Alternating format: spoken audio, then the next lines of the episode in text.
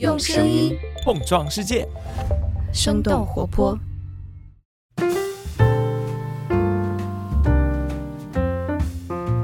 嗨，大家好，欢迎收听《声东击西》，我们一起用对话来发现更大的世界。我是徐涛，这呢又是我们的城市系列的又一期节目，请到的嘉宾是刘月来老师，他是同济大学建筑与城市规划学院的副教授，社区花园与社区营造实验中心主任，上海四叶草堂的联合创始人。Hello，刘老师您好。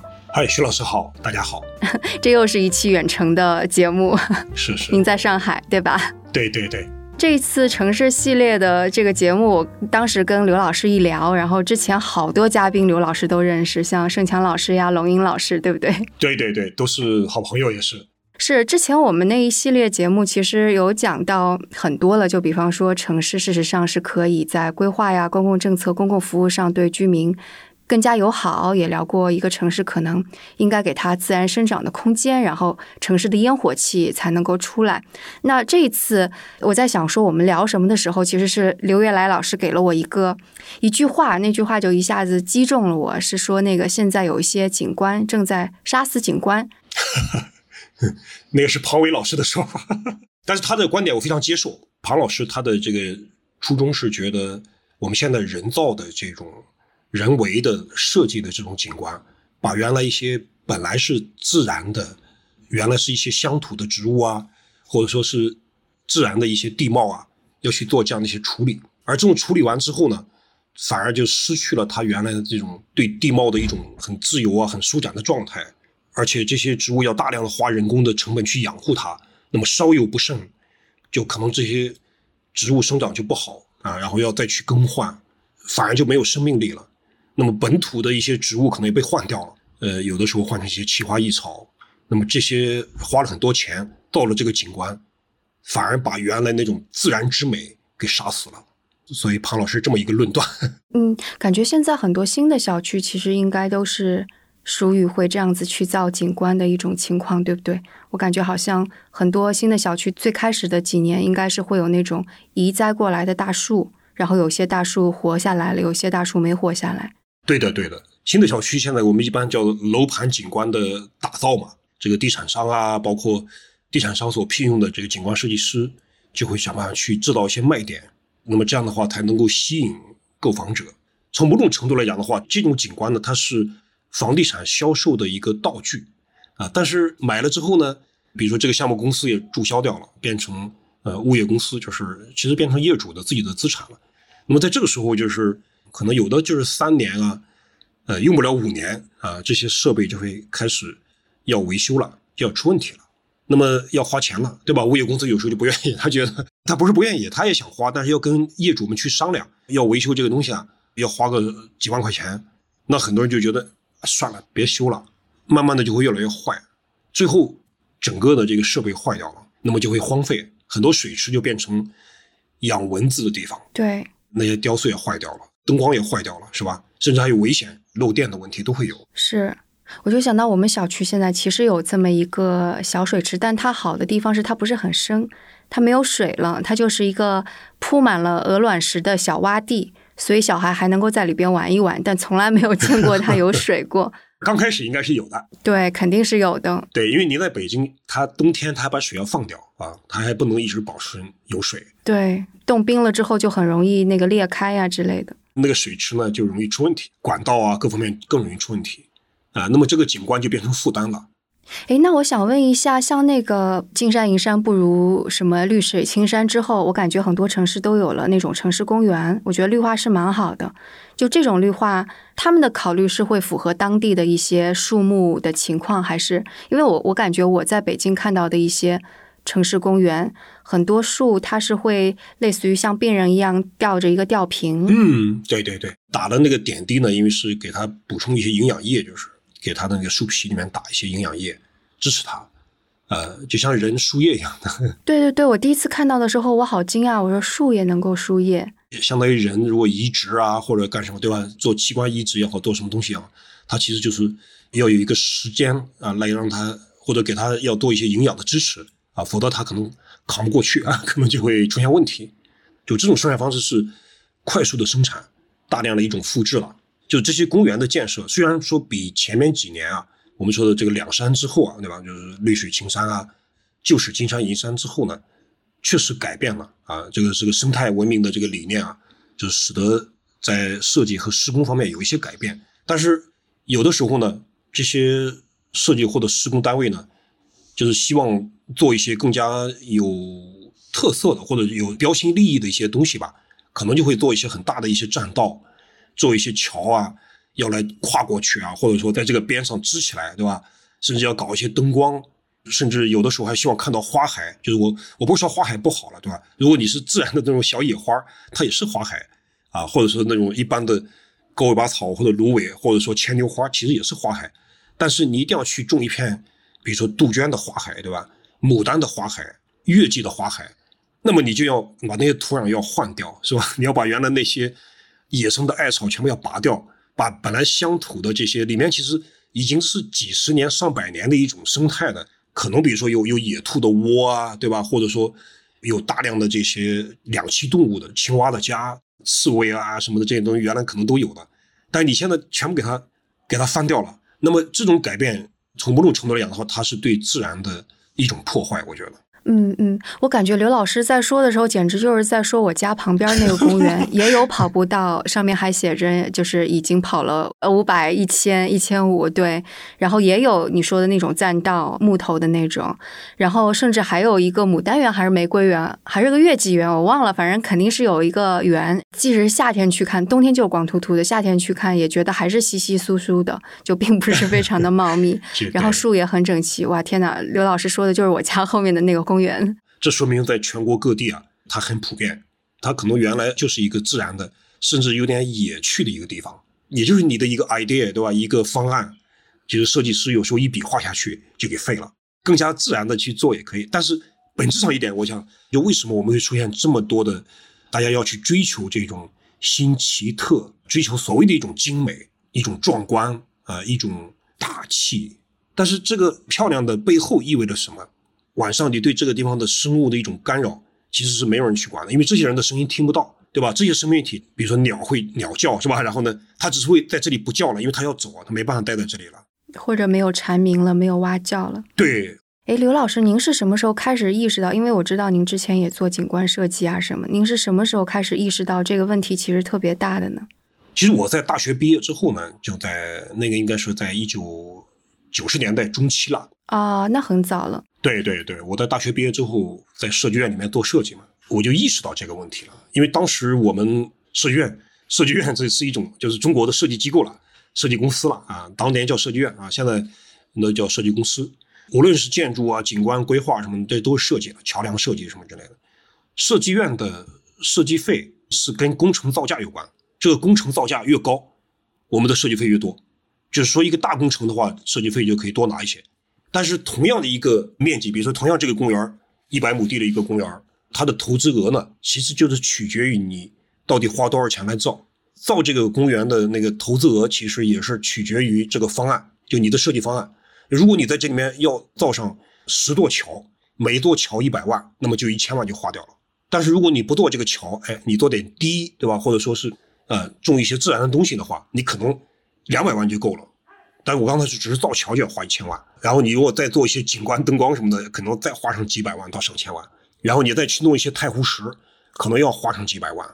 但是你可以不用太湖石，干嘛一定要用呢？对吧？但是有的时候你为了这个造价嘛，为了你要想多收一些设计费，设计师就会，就我我那时候年轻嘛，对吧？但是但是比如说我当时的这个主管也好，对吧？或者说那么大家就会说，我们反正因为这个项目，兄弟们多挣点钱，那就得。相当于要把这个造价要抬高一点，现在还是这样的，就感觉这个激励机制，对啊，它会带来很多的外部效应，但是没有办法去解决。是的，是的，就是说，真正的你尊重自然，你节约了投资，反而大家觉得，因为这个钱也不是我的，我节约了半天也不是我的，对吧？而且我自己倒霉，我还少收费，我干嘛去节约呢？所以大家不会去节约的，因为节约的钱不归你。这是国家现在目前就是这种工程类项目当中的一个普遍的问题。其实我们团队这几年做的事情呢，就是试图在那些投资比较小一点的这种项目上，因为大家会关注小项目大嘛，大家都盯着，对吧？都盯着，都想去赚他的钱，会去不停的去拼谁更便宜，对吧？谁的设计费更低啊？比如说工程额是差不多的，但是谁的设计费更低啊？好像互相最后去拼，所以我们会选一些更小一点的项目去做一些实验，那么去跟这个业主啊，会会跟最终的这个用户去谈这个事儿，谈到最后呢，大家也会呃慢慢的开始接受更加自然一点的，但是可能是一种折中吧，就是我们既能够保护一些自然啊，又能够让我们的这个。比如说，它的某种自然的特色又能够被彰显出来，让孩子们啊，让当地的居民认可到这种价值。那么，更重要的是，让我们的主政的部门啊，他们也能够感觉得到，哎，这是一种新的方向。举一个例子呢，就比方说，哪个项目可能是费用没有那么高，但是可能最终做下来大家都还挺开心，达到了你说的那个效果。我们二零一四年当时参与了一个上海的火车菜园，它实际上是一块比较荒废的。这个防护的绿地啊，是在上海哪儿呀？就是宝山区跟杨浦交界的地方啊，在军工路、长江路交界的一个地方。原来是中国成套设备进出口公司的仓库，后面呢是这个开发单位啊，就是中诚制武啊，在做一个创意产业的一个园区了。旁边这块绿地呢，就是有点荒废。当时呢，这个企业呢，他就觉得，哎，如果把这块地能够纳进来。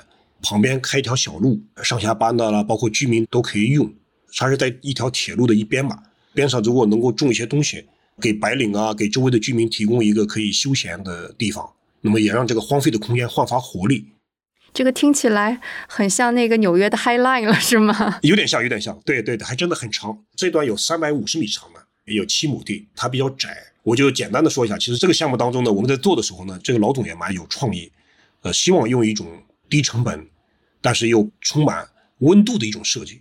呃，我们在旁边先挖了这个沟啊，实际上就做成了一个季节性的呃雨水的一个池塘。然后呢，用这个池塘当中做了一个无人岛，就是这个岛上是完全自然的野生的状态。这条沟可以积蓄一些雨水嘛，就会慢慢的长出很多芦苇。这里面呢，我们就按照自然的一种设计啊，首先是发现它原来自然的东西留下来。通过肥土啊，通过这个园区这样的剪草的草来做一些厚土的栽培，就自然的土壤的一种修复吧。我们在里面栽了很多果树，很多小苗嘛，其实都很便宜，有的都不花钱，开车去拉过来就好了啊。去玩的时候顺便挖两棵嘛，就慢慢的这样种吧。呃，我们里面铺的路呢是用那边的厂房拆下来的楼板，我们把那个楼板切割一下，直接铺在地上。它是水泥楼板吗？对，就水泥的，铺在原来的这个土的上面。你走在上面其实是很舒服的。如果你想种东西，你把这个石板翻开就可以种，就它是一种可修复的。像我们在种的时候，我当时在想这个事情。我们古代或者说在乡下，你要做一个景观，盖一个房子，你可能会比如说用夯土啊，啊或者用竹子对吧，来甚至用茅草对吧，来搭这个屋顶。那么用卵石来砌墙对吧？有的时候啊，或者来铺路，因为那是你身边呃随处可得的材料。那么我们在上海，我们随处可得的材料是什么呢？其实是这些拆下来的这些混凝土，我觉得，对吧？嗯，对，跟乡下捡到的鹅卵石是一样的，包括他用夯土砌的墙是一模一样的，就它都是一种随处可得的材料，又经济又实惠，不用物流，对吧？不用去搬特别的去运输什么的。其实每个地方都有它的当下的一种在地的，或者说随处可得的材料。如果你在上海的这个地方，你一定要去用卵石的话，因为上海是没有卵石的，你要去挖别人地方的卵石过来，作为一个冲击平原，是吧？它是没有的呀。我们在用这些楼板的时候，我在心里面觉得它就是卵石啊。就是有一个老先生就说：“哎呀，你们这个园子，你们那里面既然是这么乡下，你们为什么不用一些那个呃茅草是吧？去找一些茅草，用一点泥土啊泥巴啊去做这个墙？”当然，我委婉的拒绝了。我心里在想。我们这里这些泥土也不太好，就都是城市里面的土壤，其实里面有很多的杂七杂八的东西了，不像乡下，对吧？很多泥土是很干爽、很清爽的那种泥土了，啊，当然还有一些自然的一些草根啊，它可以是砌在里面，对吧？它会非常的牢固。我们这里其实没有这么好的土壤，里边是有玻璃碎渣子吗？对对对对对，没有卵石，也没有茅草，那么你非得去用那个茅草的话。你反而就不对了，是吧？然后他说你要摆两个什么古代的那种梨啊什么放那，我们这里又没有了，对吧？刻意的，对吧？它反而不符合当下了。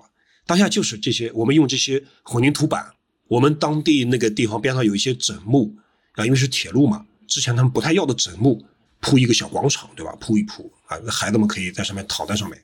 其实这就是自然的材料了，所以他花钱不多，但是呢，慢慢的里面有青蛙啊，有我们在里面还养了蜜蜂，我们跟都市养蜂人合作，每年我们还能产好几斤蜂蜜呢。哦，我觉得听起来太棒了，好想去看一下，没有看到，现在没有没有去过。嗯嗯嗯，哎，这个是你们的第一个项目是吗？对，这是我们的第一个项目。二零一四年当时我们参与的它的设计和它慢慢的后面那种营造，就是花钱是不多的，用一个集装箱改造了一下。你刚刚跟我说的这个，就让我想到我在奥克兰，就是旧金山旁边的奥克兰那儿有一个游乐场，那个游乐场它就完完全全是用就地捡来的废旧材料搭的游乐场。嗯。我现在记得不太清楚了，但比方说搭的那个树屋肯定就是当地的木板给搭起来的，然后滑滑梯是废旧工厂的一些材料，然后还有废旧的轮胎，随便的就丢在那儿，地上也是乱七八糟的，根本就不像是一个正儿八经的游乐场，到处都是泥巴，还有沙子，因为那个靠海边，所以 是有很多沙子。但小孩就玩的特别开心，门口会有告示，我现在记得不太清楚了，但的确会有说这个是那种类似于志愿者搭建起来的，所以大家请保护好这个地方。如果带来垃圾，请自己带走。然后如果愿意的话，什么什么时候你可以跟我们一起来修修补补啊之类的。当时我还觉得挺好的。你刚刚一说火车花园，就让我想起那个小公园了。我们就跟您这个相呼应的，其实就是我们在上海的这个创智农园。这几位年轻的妈妈，他们做了这个自由游戏的这个工作室呢，其实就是在做这样的事情，让更多的孩子们，他们自己动手去用一些这个，特别是废弃的一些材料，锯木头啊、钉钉子啊，去做一些绑接。这是具体的动手的部分。在动手之前的话，会先有一个这样的构思：我们到底要做一个什么？要设计一个什么样子的，对吧？东西，然后为什么要做这个东西？它有什么功能？到底是我们要把它做成一个城堡呢，还是做一个小树屋呢，对吧？还是做一艘海盗船？其实他们都在讨论。这个版本已经做了好几个版本了，我至少知道已经做了四个版本了。这些材料是从哪来呢？有一个社区的老爷爷常叔叔，他就会去捡一些材料放在我们创农园这里。其实这就是上海的自然材料，就是各种搭建的垃圾啊，相当于我们这个城市所产生的。它就像在山地，对吧？在山里面山洪。带来的这种，比如说卵石一样，带来一些浮木，对吧？你会捡到漂流木，对吧？你会捡到那个卵石，对吧？或者说旁边很容易挖到一些泥土是一样的。我们在城市当中，如果能够去善于利用这些大家丢弃的，本来是要当做建筑垃圾，成为城市负担的东西，然后把它成为我们创作的材料，这其实就是一种自然的材料呀。其实北京也类似了，我们这个创农园就开始用这些材料。这个几个妈妈的创业就是用这些材料来创造。属于儿童的，属于他们的自己设计的、营造的这样的景观，我觉得这种景观就是一种由民间根据自己的需求和意意愿来进行生产的景观，而且生产出来之后，他会特别爱护它。这里面倾注了就是劳动者对吧？对这个自己的作品的一种热爱，那因为有他的汗水对吧？因为因为有他的这个劳动的印记在里面，他的所谓的这种获得感、成就感。是完全不一样的。他跟你给他花钱买了一个什么？我们说开发商所标榜的，我花了一千万进口了一套德国的成套的儿童游戏设施啊，里面有三百六十种功能，但是它就三百六十种，它不会是三百六十一种。但是我们自己做了这个东西，他可能只花了两万块钱或者一万块钱，甚至没有花钱，甚至参与者还可以付费来学习做这样的项目，对吧？还可以为社区创造价值的这样的项目，它可以有一千零一种。甚至一万种变化，因为它不断在变化。嗯嗯，就是有个问题，就比方说像这样一种方式产生的景观，跟我们说在农村里大家自发的屋前屋后种点树，然后可能老爷爷给自己的孙子做一个小木马之类的，它有差别吗？本质上是没有差别的啊。它虽然不同的空间语境啊，比如说在城市和乡村，对吧？但是它都是一种创作，而且这种创作呢。也是有自己根本的生活的需要的一种创作，它不是为别人来看来创作的，它是为了自己的生活的需要来创作，这就是很真诚。它不是为了标榜某种，比如说我要达到什么什么什么，对吧？一种什么壮观啊，一种 所谓的创新啊，对吧？他一定要去做这种，他不是做给别人看的，他是给自己来用的，或者说在他创作的过程当中，又给社会也创造了一种。安定感、一种秩序，它又呈现它的公共性。如果说有差别的话，就是在于乡村的土地是集体的，对对对，空间比较大，对吧？它又比较大，或者说它的权属是很清晰的。而在城市当中呢，它属于 commons，就是属于共有的空间。是我刚刚就在想，就是它的差别在哪儿？我能想到的就是农村可能更。大，你想要做些什么，你自己执行你自己的意志就行了，你去做就行了。但在城里，可能寸土寸金，然后就相当于是我们找一个设计院或者是物业怎么来，这就相当于是大家给自己找了个代理人，然后这个代理人其实又没有方法能够遵循你的意愿，甚至他不知道这个意愿是怎么样，他就想出了一个意愿就去执行了，就成为了一个奇观，就这种。没错。这个代理人有的时候是入住之前已经帮你搞定了，你不能再改了，而且甚至你没有选择的权利，你也没有改变的权利。虽然看起来你花了钱买了这个房子，这个小区里面一共有十万平方米，你们所有人都共有这块土地，是吧？结果你什么都没有权利，没有任何的可能去调整它、优化它，你都没有办法，对吧？对，是是这样。那之后呢？就比方说，我感觉可能在您面前。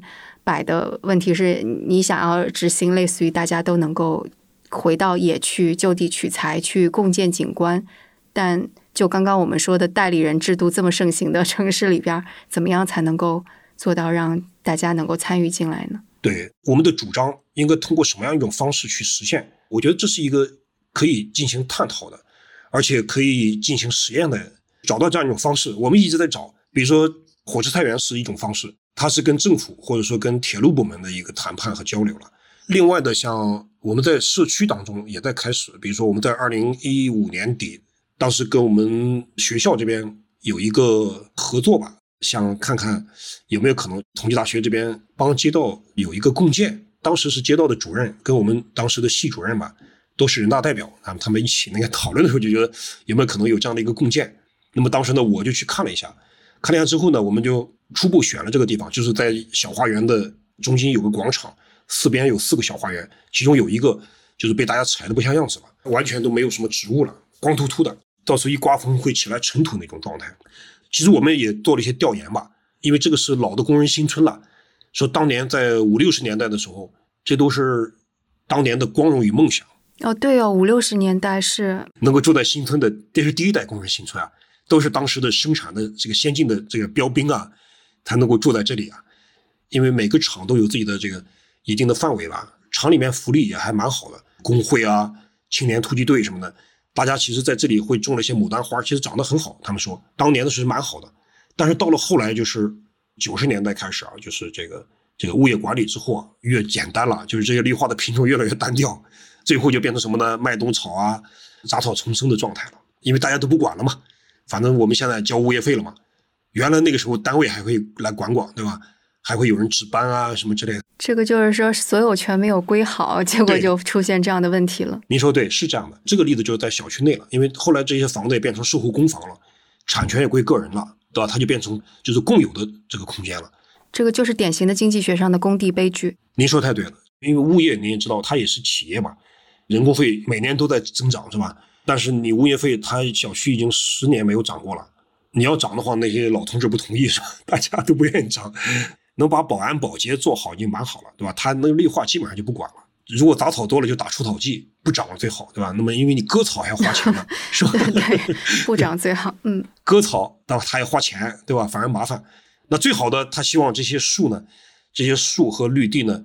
都死掉，因为它可以增加停车位嘛，增加停车位还可以增加收费。有很多物业呢，他就希望最好这些绿化呃差一点啊，然后大家变成停车位，因为也有一部分居民也希望把它变成停车位，但是有相当一部分居民，因为是老社区嘛，居民对于绿化啊，对于这个活动空间还是非常需要的。其实这是一个很棘手的课题，就是其实蛮难做的，因为物业是不会去管的，就不会特别去管的，而且我们做这件事也不能给物业增加负担。啊，如果你这边种了很多花你说告诉物业说你们好好养啊，对吧？然后，啊，那那他也养不好，对，转头他也不去管了，不会管的，对。所以我们当时就在想，哎，能不能让大家来找到一些这个，比如说原来就本来在家里面就养花的，对吧？有经验的一些人，那么他能够把家里面多余的分裂的一些花啊，或者说可以扦插的啊，包括一些花的种子可以拿过来。但你们是怎么号召的呢？就你们也不认识那个小区的人，对吧？对对对，不外乎其实有三种方法。就第一种呢，最直接的嘛，就是要跟居委会。居委会因为他大概知道一些社区的居民当中有一些人呢是比较喜欢的，而且他大部分都有联系方式。那么他说我们可以找一些这样的人过来啊，给大家开个会。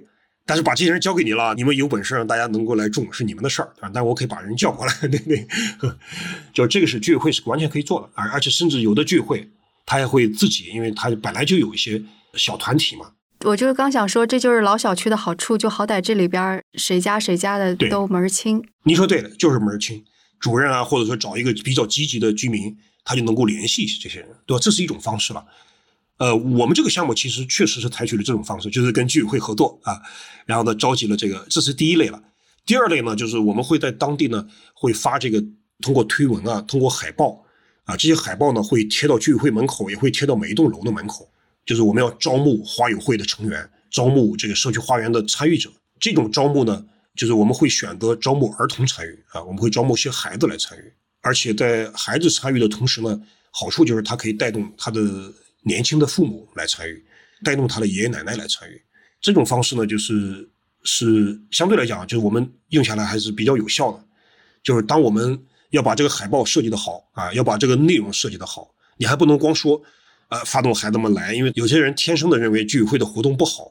然后那个工人新村呢，我刚刚好像把你的话头给岔开了。没事没事，就慢慢的就坐下来嘛，我们就发动大家嘛。其实这个社区本来他就有一支爱好。花卉种植的一帮老年人，本来他有十几个人，后来因为这个项目呢，团队呢又扩大了一下，到了三四十个人，然后慢慢的这个小花园呢，正好我们在二零一六年的暑假，利用孩子们的暑假吧，发动了孩子们的参与，做了十几次工作坊，大概有六周，每周有的时候有两次了，就我们做了六周的工作坊，就是利用一个暑假时间把这个花园建起来了，建起来呢，那个孩子们啊，包括。团队大家心很齐嘛，每天早晨因为天很热，上海的夏天非常热了，然后孩子们就过来给花浇水。早晨很早就要起来，对吧？有的时候晚上来浇，就是白天不能浇，太热了会烫死的。对对对，整个的这个呃规划设计，包括种植啊，包括里面铺路啊，搭一些支架什么之类的，全部都是由公众参与来做的。然后很多孩子从家里面拿来了花儿，比如说海涛从家里拿来鸡冠花儿。呃，桂凯琳呢，从家里拿来鸟螺，这些名字你都全都记得的。对对，像那个桂凯琳同学，他都他当年四年级嘛，到现在他已经上高二了，还在照顾那个花园，还在照顾。哦，那很棒哎。那怎么来决定？就类似于路怎么铺呀，种什么花呀，谁今天浇，别一天浇了好几次。第一个呢，就是我们在旁边会有一个，在它的入口区啊，那边呢会有一块牌子，就是带一个小工具箱的。同时带一块宣传板，上面会有笔，啊，也会有个白板，就是这个白板边上一般会放一块塑料片啊什么的，来挡一下，就是挡雨的。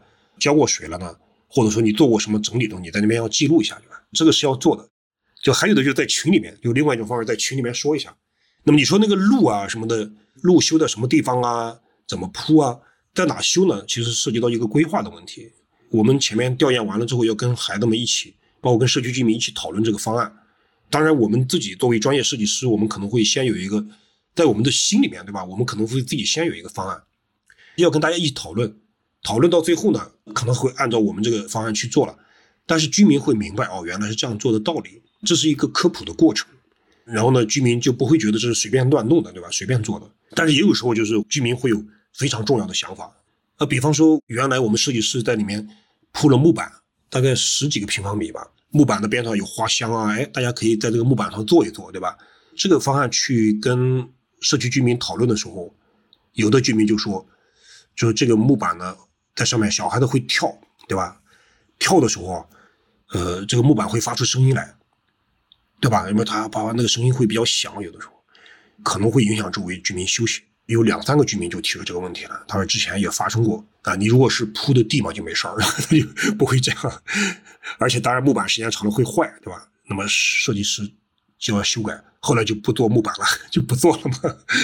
嗯，哦，我觉得这样子居民的参与还蛮好的，就是且不说是不是他们最后真的给出了实质性的意见，但起码参与进来了就有一个共识，我觉得这一点就很好。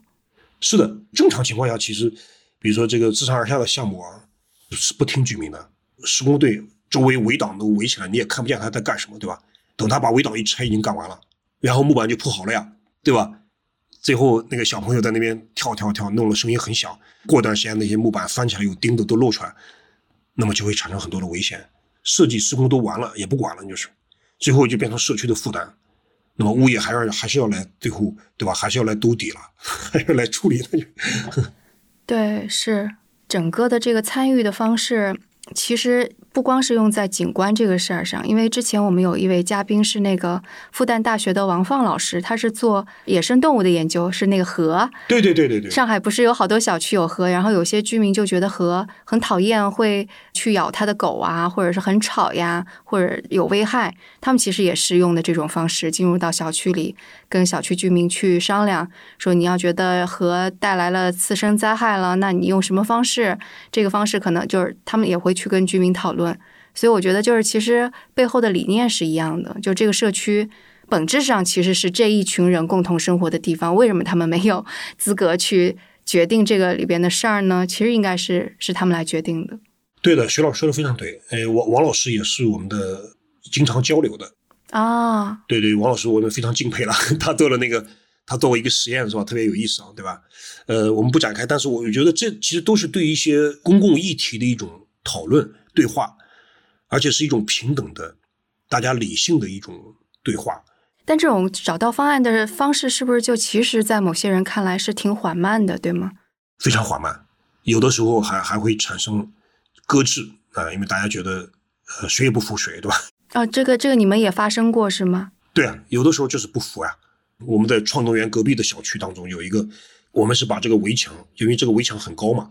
在我们的当时的方案当中，我们也也做了相关的设计，就是希望把这个围墙拆掉，然后呢变成栏杆。是在上海的什么地方呀？在上海的杨浦区的大学路的边上了。哦，大学路那就是离复旦啊什么的就很近了，是吧？是的，是的，是的，就在复旦边上。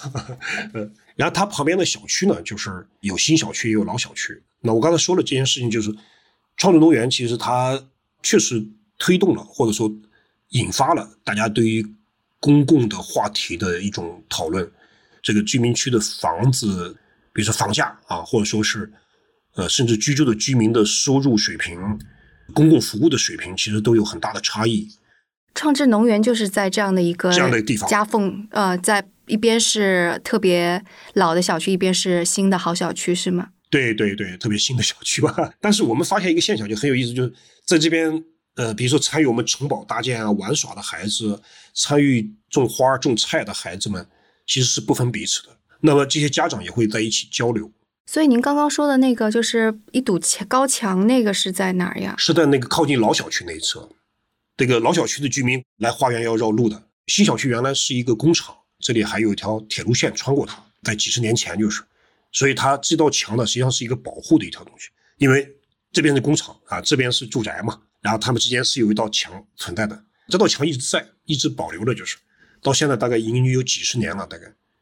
那么后来这个工厂这边慢慢的就变成了住宅啊，变成了商业，就边上剩下这块地方就变成了这个创智农园。老小区的居民越来越多的孩子们，他想过来玩，但是过来要绕路嘛，那么我们就跟他们一起讨论要不要开一个门啊，或者说大家就觉得也开始慢慢的认识到开一个门的价值了，也征求过意见了，但是呢。已经拆了一部分的墙，要施工的时候，有几个居民开始了一种担心。他们的观点就是：你看，人家那些高档小区、那些别墅区，人家是有高墙的，越是高墙大院，对吧？越是显示那个档次高呀。他说：我们这个小区啊，你们现在把我们变成透空的栏杆，而且这个高度还不高，会给我们小区带来重大的安全隐患。呃，是新小区的居民还是老小区？老小区，老小区的居民啊，老小区还会担心这个？其实这就是一种观念嘛，意思就是我们小区已经够差了，你们再把我们的墙再给我们降低，你不是让我们更差吗？那我们跟他们交流，他不听的。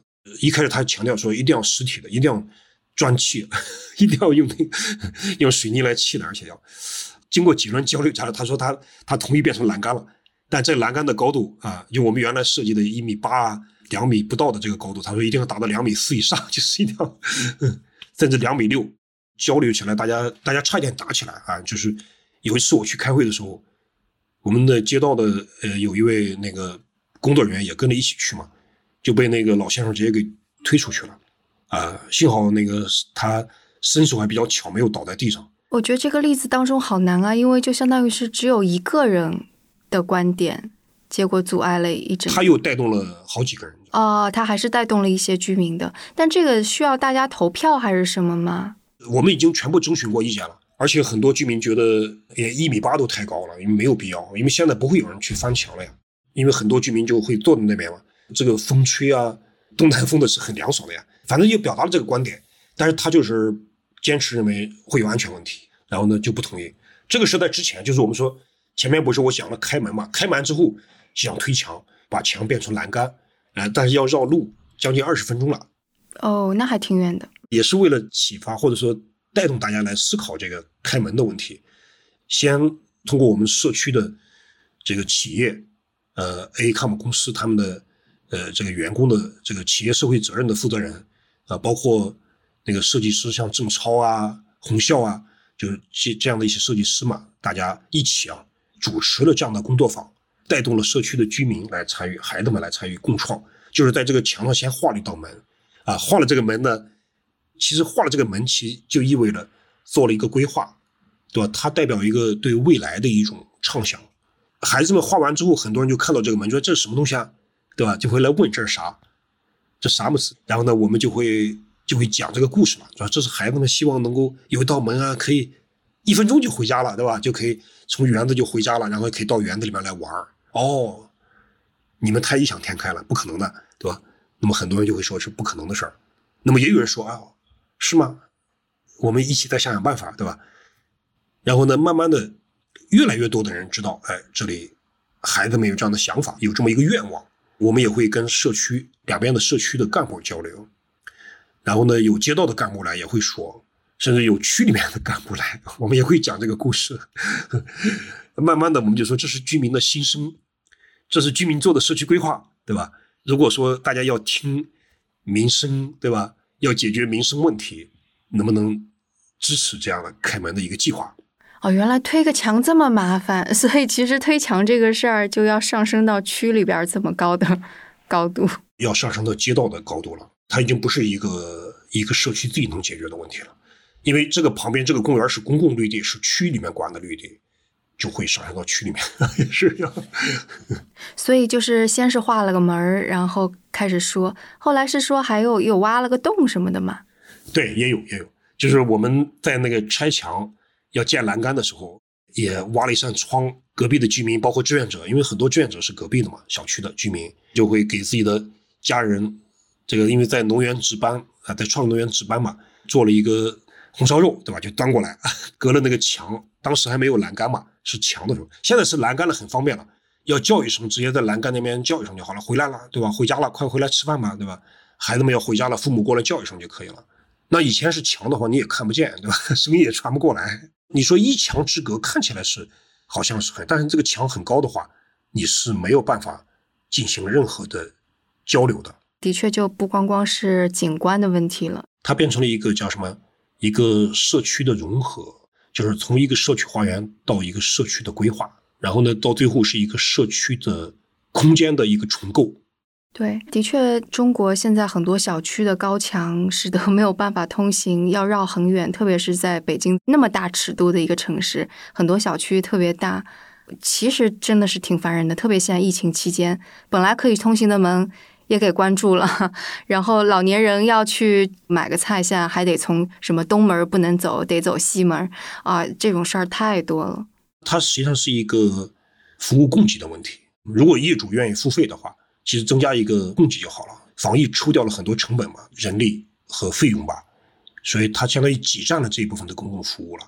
其实这个又相当于是这个社区居民的利益跟这个代理人的利益其实是 发生了冲突，然后代理人就给公民做了决定了。对，他就直接帮你做出决定了。所以您在那个全国各地做这样的事情的时候，会觉得各个地方有不一样吗？这个差异的话，我们这一年左右吧，唯一一个突破的上海的这个项目呢，是在广西的南宁。在广西南宁呢，我们有一千个老友花园。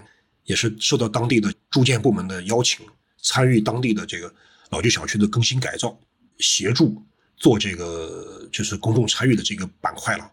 那么我们就发现，你刚才说差异嘛，就是没有什么差别，而且甚至说南宁那边当地居民对美好生活的追求是一样的。就其实我看到反而是没有那么大的差异，真正的差异在哪呢？可能是在于管理部门的，比如说工作的状态。对，有的时候这个是有差异的，呃，因为在不同地方，它有自己当地的一种风气嘛。就是不是支持这事儿，或者是多快能够帮忙，是吧？对他是不是相信民众，对吧？是不是相信人民？这个我觉得是很重要的。嗯，哎，这个我是不是可以这么理解？如果这个工作坊要发动群众，肯定是能够发动起来的，但问题是，可能 管理部门他会阻挠，是这个意思吗？没错，你要发动大家来。其实意味着你要真诚的发动大家，而不是装样子。但是真诚意味着什么呢？你要公开的、透明的去表达你的观点、你的政策，你要投入的费用，这些相对来讲都要尽可能的去要跟民众有交代的。你能够公示嘛？对吧？有一些账目，对吧？你要能够让大家看到的。我们为什么说从小项目开始是比较容易的？因为项目大了，其实。啊，利益体就多了，就多了嘛，涉及到比较复杂了，对吧？因为居民有时候一看这么多钱，他会觉得哇，你为什么花这么多钱？但是小一点的，几万块钱啊，对吧？十万、二十万的他无所谓，对吧？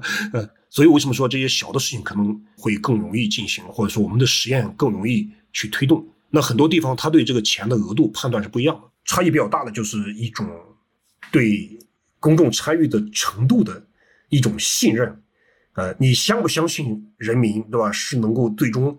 他是支持你的，啊，你相不相信这些人将来他是理性的，对吧？你不要认为这些人，很多人一旦知道你的情况之后，这些人都是刁民啊，对吧？都会来那个啊，去去投诉啊什么之类的。你要这么相信的话，你就没法干了，对吧？就是，嗯嗯，对，而且可能很多人是想着多一事儿不如少一事儿吧。您说太对了，是的，我们在上海这边，我们接触到了有很多街道了，不是说所有的街道都愿意啊做这样的事情的。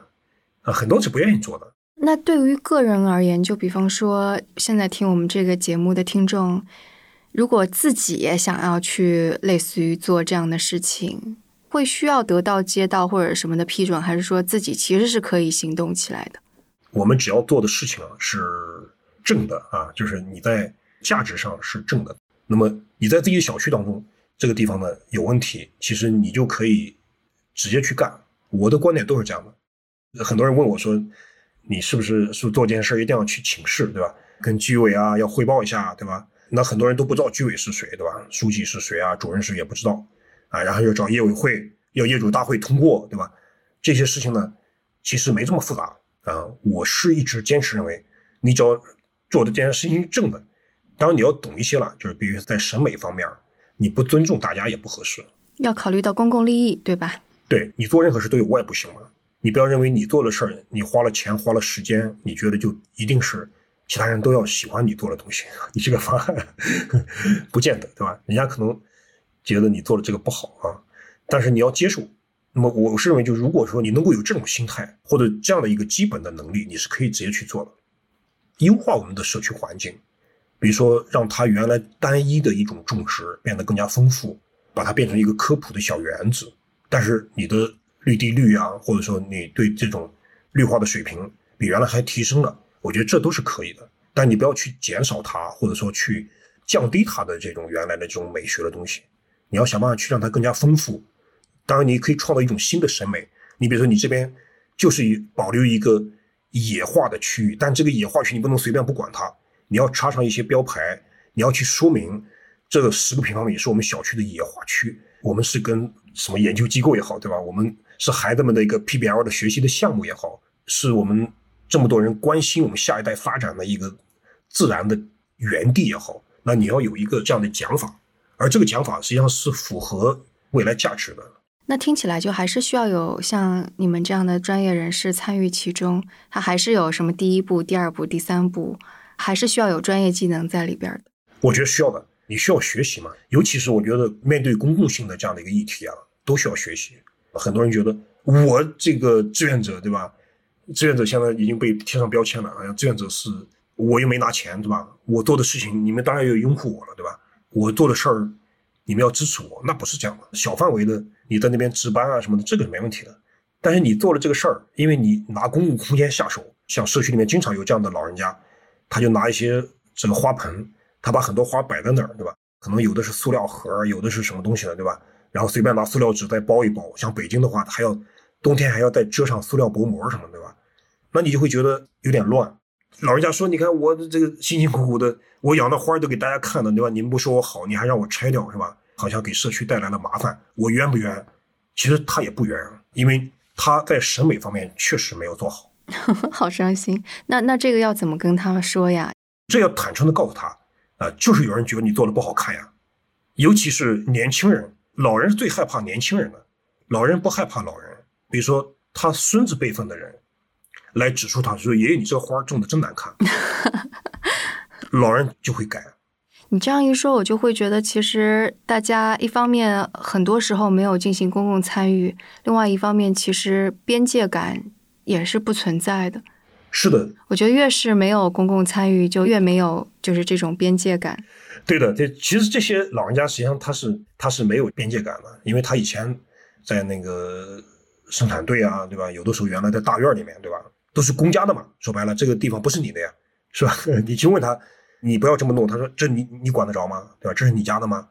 你看这还是我们家门口呢，他会认为这我们家门口就我说了算。我说大家可以不用特别可以自己做，但是有一个非常重要的原则，就是你在公共空间，你在 commons 这样的工地上，你所有做的任何事情都是公共性的。也就是说，你在这边种的东西，你种的任何东西，所有的产出都不归你所有。这是我们在我们在社区花园的时候非常重要的一个基本原则。我们要跟所有的参与者讲，你种的花一旦你种在外面，就不是你的了，它属于大家的。如果万一被人采摘了，比如说你种了一棵花椒，这个花椒如果被别人采摘了，你得认，因为这不是你的。这棵树一旦种在这儿，甚至这棵树长得稍微大一点的话，你砍都不能砍，你砍了还是违法的，而且是，就你不能不劳而获，是一种公共文化的建设，只能通过民间的一种教育，去传播这样的一种文化。对，我觉得的确是，如果是去看那个自下而上的内容的话，可能很多的小的组织都有自己的委员会，都会有议事日程，就是这种其实是一种教育的过程哈。但是现在我们这边是缺失的，所以好多概念看起来就是新的。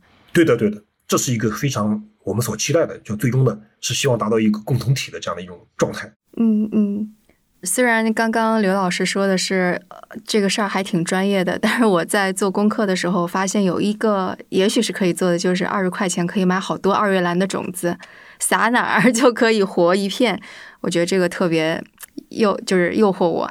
然后刚刚刘老师还说，不仅是春天可以种，秋天也可以种。我已经打算去买二月兰的种子了。是这个季节正好，现在是二月兰，就是在九十月份吧。然后到了春天，呢一定会开花的。嗯嗯，我去试一下。再晚了，可能就有点困难了。对对对，再晚一点，北京就非常非常冷了，对，长不出什么东西来了。那还有给听众的建议吗？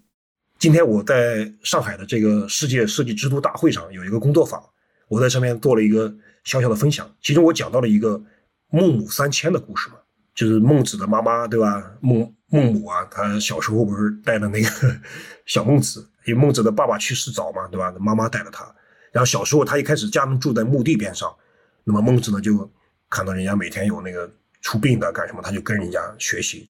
他妈说这个这不行，然后后来就搬到一个市场的边上，但是孟子呢又看到有人杀猪啊、卖肉啊，对吧？叫卖，那么他也跟着学一些叫卖。木木一看这也不行，然后后来又搬了，那么第三次呢搬到一个学堂的边上。听到朗朗的读书声啊，孟子就跟着去读书了。孟母就开心了，就选择在这儿吧。其实现在也有很多家长或者说很多听众，他会觉得这个地方不好就搬走吧。为了让孩子上学，我们有没有去想啊？我们自己或者说我们能不能联合起来去做一点改变？如果大家都想去搬到别人去创造的这样一个环境，对吧？其实我觉得最终可能大家没有地方可以搬了，最终可能会无路可走。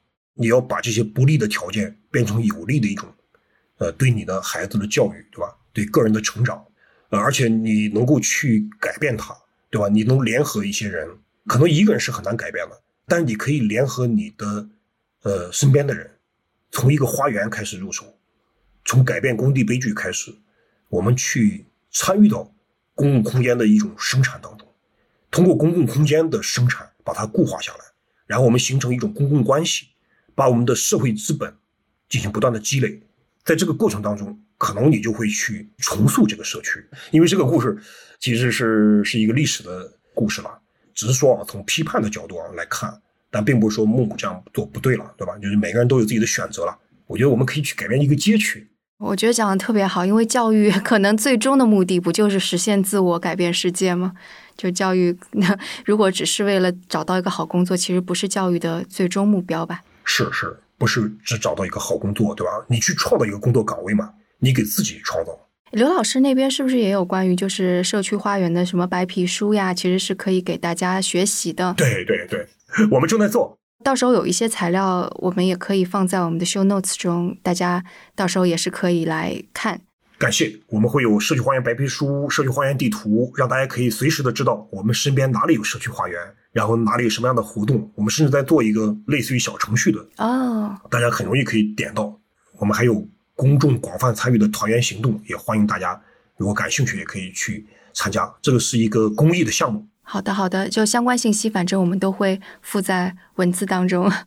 好呀，那今天非常感谢刘老师，我估计听众可能也会有一些问题啊之类的，那就请听众在评论区给我们留言，到时候说不定我们也可以请刘老师来回答。谢谢徐老师啊，谢谢各位听众。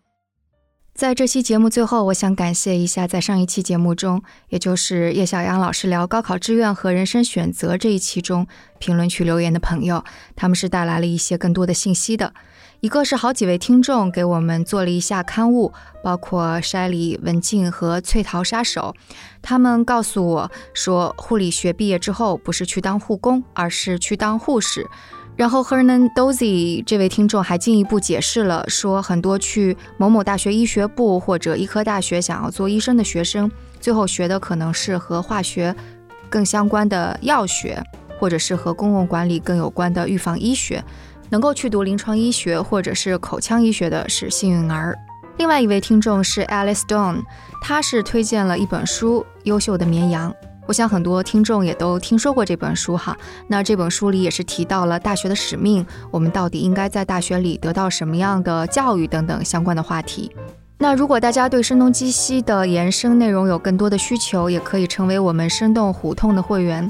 正是你们这些会员们，其实是支持我们做出了很多。暂时还不赚钱，但是非常有益的尝试。就比方说是像跳进兔子洞，所以也请大家接着支持我们。那我们的会员是可以收到我们的会员通讯、胡同来信，通常是我们的主播监制写一些我们的所思所想，然后包括我们选题会上的一些视野与情报的文章也会在里边分享。除此之外，我们的会员也是可以参加我们一些有趣的线上或者线下活动。而且剧透一下，我们。已经在策划十一月份的一个大型活动了，所以请大家加入我们的会员吧。当然，如果是作为会员的话，给我们写信，我们也会一一回复，我也会给大家回信。成为会员的方式在 Show Notes 中可以找到，可以点击 Show Notes 中的链接，阅读我们发布在公众号的试读文章，然后来看看是否要参与。好，那以上就是本期节目的全部内容，我们下期节目再见。